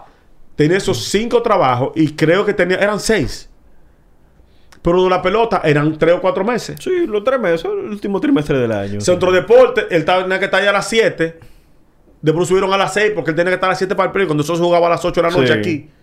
Pero tenía que salir a vender el programa. Él iba a falla por un lado. ¿Cuánto se hizo? ¿Cuánto hay? ¿Cuánto esto? Mi madre. Los cuartos más eran los 10 ESPN, que son mensual, estaban esos dólares ahí. Gracias a Y Dios. de F. Sí. Última hora del juidero también, es decir. Y ahora tuve a Enriquito Rojas y se le ve la tranquilidad. Sí. Sí. No, se le Sí, nota está la tranquilo paz. La paz. Y, y, y como tú lo ves que, que está como relajado. Él la. No, él la transmite. incluso que él duró un tiempo fuera y cuando vino a la emisora de ESPN es que funda Grandes en los Deportes con Kevin Cabral, Carlos José, Dionisio. Sí, porque- Y él, y porque no, o sea, no podíamos disfrutar del talento de Enrique. Y cuando eso el internet no es como ahora, que No tú estabas ahora, al tanto de todo, De todo. las redes. No, Instagram, aunque existía, aquí se Sí, no- no popularizó había ese después de auge. 2012. Exacto. No Sí, había auge. Porque Instagram estaba exclusivo a los primeros años para iPhone nada más. Y 2011-2012 fue que explotó en, la, en las demás plataformas, Android, Windows Sí. y todos los lados. Y ahí fue que Instagram explotó. Pero como te digo, era difícil tú Difícil. enterarte de las cosas y, y demás. Y Twitter, aunque estaba, Señor, no es lo mismo Los ahora. programas de deporte aquí se hacían con periódicos. Leyendo los Sí, los programas de deporte era sí. fulano batió de 3-3 ayer. Bueno, está bateando 3.55. ok, pasamos. Ya no. Ya, Ya tú todo el tienes información tiene ahí eso. mismo. Tú debes tener una información, una capacidad. Y yo era de los que dudaba que Grandes en los deportes iba a dar resultados. Y dije, eso no va a resultar. Uno en Santiago, uno en Miami, uno en San Pedro. Y otro en cabina, y en otro cabina. Es verdad, ¿tú, Cuando tú- eso... tú pensabas eso en ese momento. Era así, no, y es verdad, por la conexión que se hacía entre los cuatro. eh, Fue el primer programa deportivo que tuvo esa logística. Y yo, lo yo soy oyente de Grandes en los Deportes, o era en su momento. Ahora lo oigo menos porque estoy Porque con- en el mismo horario, sí. En el mismo horario. Y yo me lo disfrutaba. Cuando eso Carlos José Lugo era empleado de un banco. Sí, sí. Y su hora de almuerzo, su- Él la cogía para ¿En hacer. Pero incluso Carlos José entraba, era a la una de la A la tarde. una, era su y hora de Kevin Cabral almuerzo. también. Kevin Cabral, entonces, Dionisio y, Y Enrique, Enrique- matándose de, de 12 a 1. Kevin En- Cabral todavía trabaja para una para- multinacional. Sí. Creo una que sí, zona franca, creo. Ujú. Que Y- O sea, no, que no, no. es así. Es es así. así. Yo me encontraba, me encontré a Carlos José porque él era de tecnología de Sí. un banco y él estaba trabajando en una sucursal de ese banco en Villa Consuelo. Y me encontré con él. Y él te estaba yendo ahora mismo. Me dijo, sí, yo estaba haciendo el programa desde el carro. Exacto. Era así. Para que tú, Sí. para que tú veas los Señores, sacrificios y- que gracias, hacer la gente. gra- gracias por ese dato y vamos a hacer una retrospectiva de los episodios anteriores. Todos los cronistas que han venido aquí o cualquier persona No han dicho lo mismo. han dicho la misma historia. Hay que guayar la yuca, hay que tener el, pluri- el pluriempleo. Nosotros que lo sabemos, que estamos... en Esto- eso. esto es un Eh, hobby de nosotros. Esto no es algo que- no- Sí, yo entiendo. No es eh, así de que, wow, usted va a vivir de esto. El negocio en el momento le va a decir si sí o si no, pero tiene que... Hay que- hay no, que- es que, hay que es que- fajarse. no, es que fajarse. el ejemplo claro, mira el ejemplo que dice Correa. Enrique Rojas tenía seis trabajos. Seis trabajos. O sea, vamos a decirlo, no trabajos, seis compromisos, seis picotas. Para él subsistir.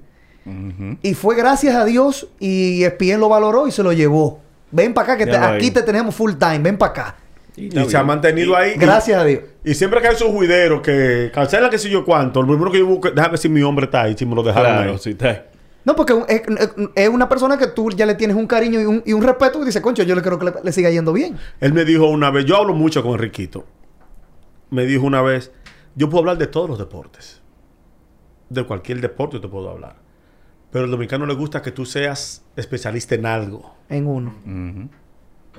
Para saber, no es tal cosa, es con fulano.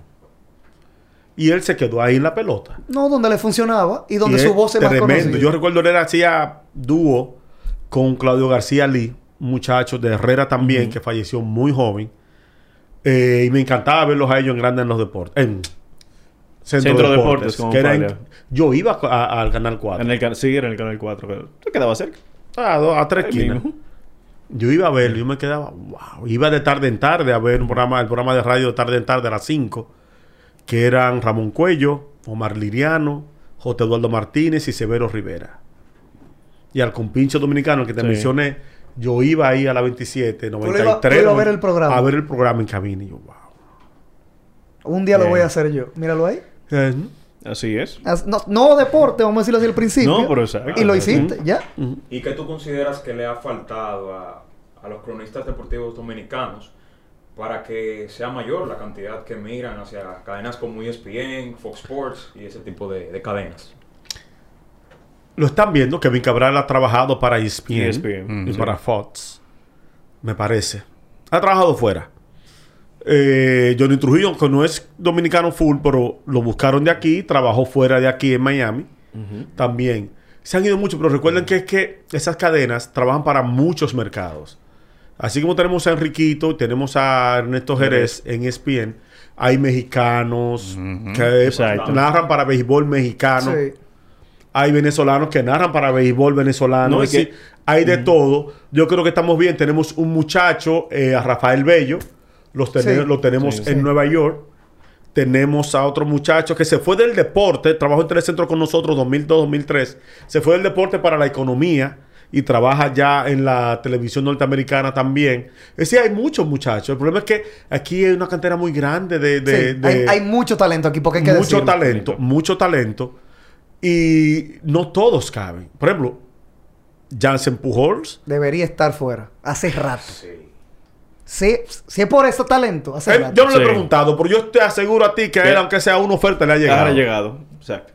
Para mí, Jansen tiene el mejor. Tal vez no es la suficientemente atractiva para él decir, Él voy a aquí, dejar que es todo editor aquí. deportivo de, de- de un periódico. En CDN. Tiene mucho patrocinio. televisión en CDN, tiene radio en CDN, tiene su canal. ¿Tú entiendes? No, no es lo mismo. Pero aquí hay mucho talento. José Luis Mendoza, yo lo veo fuera del deporte.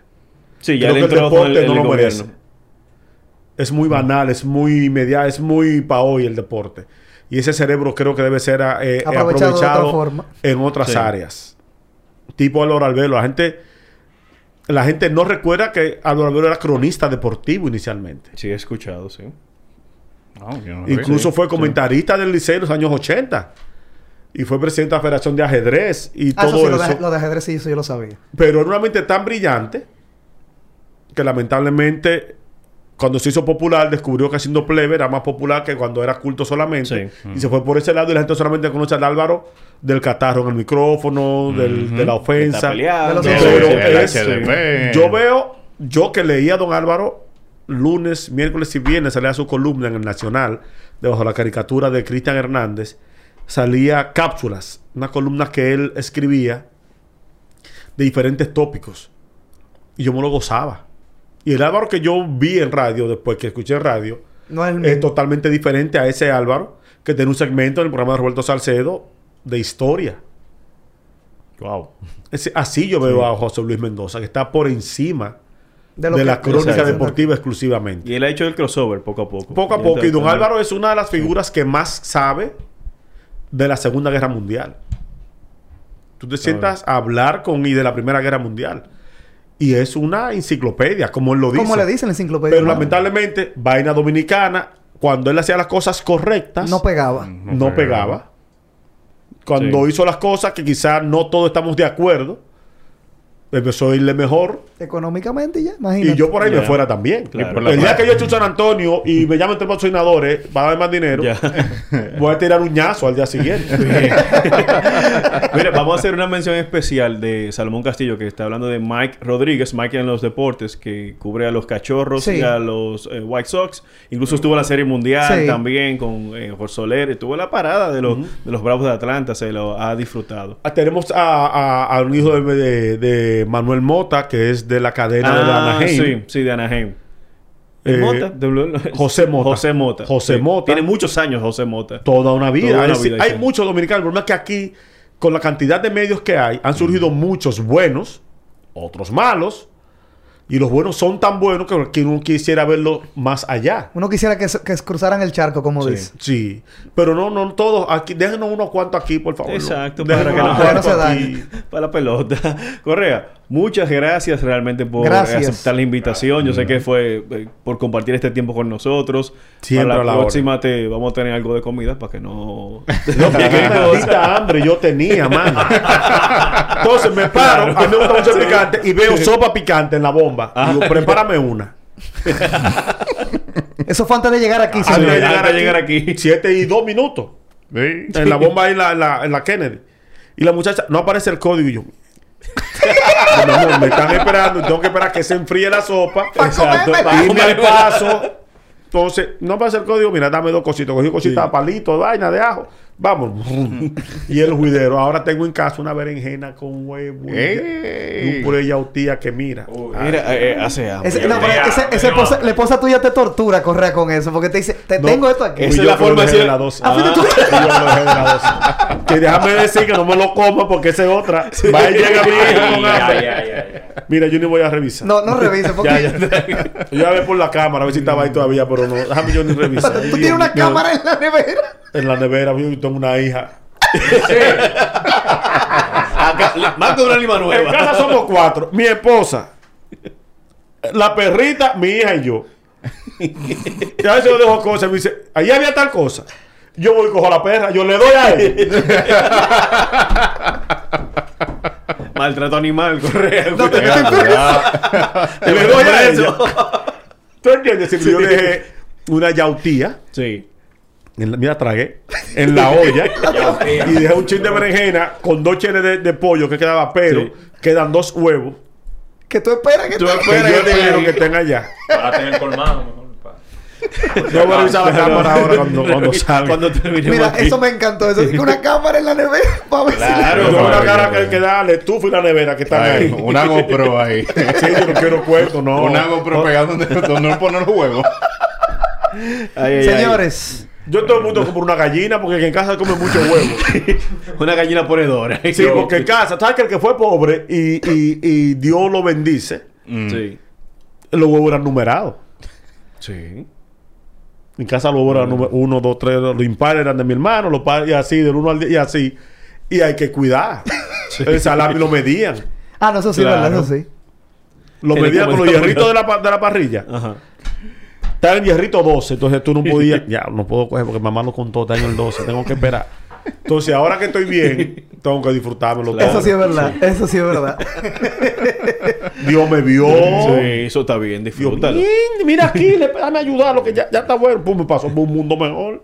Yo Yo espero que un mundo los huevos. complicado. Yo espero Yo- que encuentres los espero huevos. que tú me escribas, Gabriel, lo encontré. Estoy Sí. cenando Ah, bien. Vamos a estar pendientes Yo te voy a de los decir huevos. Te voy a decir ahorita. Correa, un millón de gracias. y Gracias, Víctor Héctor. Víctors. Los Víctor, Víctors, los Víctors. Los Víctors. Gap, siempre a la hora en lo que necesiten. Si cuadramos con tiempo, no hay problema. Muchísimas Bien, gracias, gracias. Correa, por la invitación. Perdón, por aceptar la invitación de nosotros aquí y por compartir y ser tan, tan culto y tan historiador con todo esto, de verdad. Porque la memoria de Correa es de, jo- del- de joya. Eso es un lujo. ¿En qué año fue que tu hermano jugó en, en el torneo? Mi hermano jugó en el torneo de King of the Rock de Red Bull en el 2013, 2014.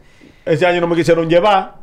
Este era el narrador el año evento. siguiente, para un evento de, de tiradera, se llevaron a Eduardo para Argentina. ¿Qué cuerda cogí yo? Oh, wow. Mi hermano en ese, en ese viaje, mi hermano, para cerrar ahí, mi hermano en ese viaje de, de King of the Rock, Ginobili, que así Sí. que le apodan a mi hermano, en ese viaje en, en el King of the Rock, que fue en, la, en Alcatraz, el, el torneo. Yo mi, quería ir a eso. Mi para ir hermano a conoció ahí a. Ryan Rondo cuando estaba con Boston en su apogeo todavía. a todos los jugadores callejeros de Estados Unidos completo que se dieron cita para allá. Yo quería ir para ir a la cárcel, para vivir esa, Eso, eso esa- no, eso, esa eso fue, experiencia. eso fue una experiencia increíble. Yo, yo hubiera, me hubiera encantado verlo y a ti debieron llevarte para allá.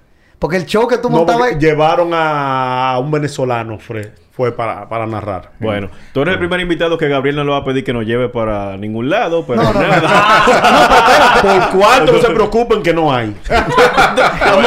Corre, Correa no puede llevar un día para su negocio, bebé, para allá, tranquilo. VIP. Gente, así que muchísimas gracias. Esto fue desde el palco. Estamos en vivo, recuerden, todos los jueves aquí por el canal de Guerra Films.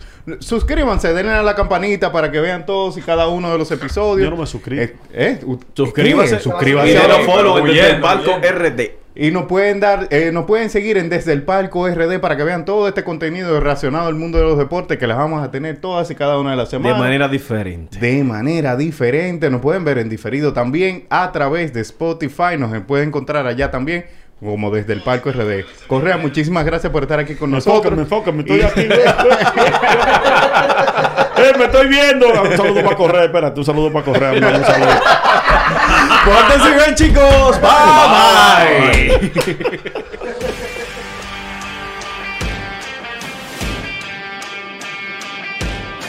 Los deportes se viven mejor desde el palco.